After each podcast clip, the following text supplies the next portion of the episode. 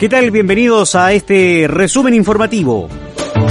El gobierno respaldó a la jueza que virtió los dichos en contra del barrista de Colo Colo, Andrea Acevedo, y presentó una querella criminal por amenazas en su contra. La acción judicial pide citar a declarar a la magistrado, así como investigar las amenazas en redes sociales en su contra y las imágenes captadas por las cámaras de seguridad cercanas a su hogar, zona donde fue víctima de una funa. El exdiputado Gustavo Asbun calificó como inaceptable la filtración de un audio en el que se lo vincula al caso de corrupción con el ministro de Obras Públicas, hecho en el que también resultó mencionado el actual titular de Economía, Lucas Palacios. Palacios fue mencionado en el audio al que tuvo acceso Radio Bio Bio por parte del exdiputado de la UDI, Gustavo Asbun, quien promete hacer favores a un empresario a cambio de dinero. ¿Qué dijo Asbun? Niego de manera categórica cualquier participación en alguna situación irregular que me involucre a mí o al ministro de Economía, Lucas Palacios gonorrea, sífilis y hepatitis A. Los jóvenes entre los 20 y 29 años fueron los más contagiados de esas enfermedades el año pasado según un estudio del Ministerio de Salud de Chile. Durante el año pasado se produjo un descenso de los casos notificados de estas tres enfermedades, aunque de todas maneras desde el Ministerio de Salud llaman a la prevención, a usar sobre todo preservativo.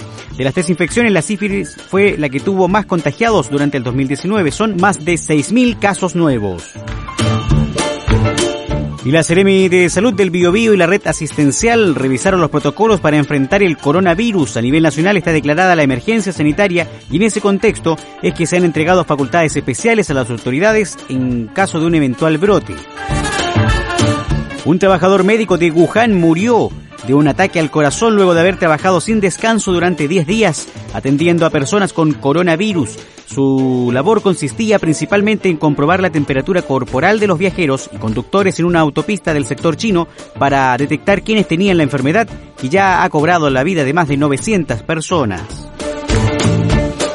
Y el presidente de los Estados Unidos, Donald Trump, despidió a dos testigos clave del juicio político del viernes, destituyendo al teniente coronel Alex Bindman, el principal experto de Ucrania en el Consejo de Seguridad Nacional, y al embajador de los Estados Unidos en la Unión Europea, Gordon Sondland. Un asesor de Donald Trump dijo que los despidos de los principales testigos del juicio político tenían la intención de enviar un mensaje que no se toleraría, ni se va a tolerar, ponerse en contra del presidente. Vaciar las tuberías, dijo el asesor al medio CNN, fue necesario. Son las informaciones de este presente servicio informativo. Nos reencontramos mañana con más informaciones.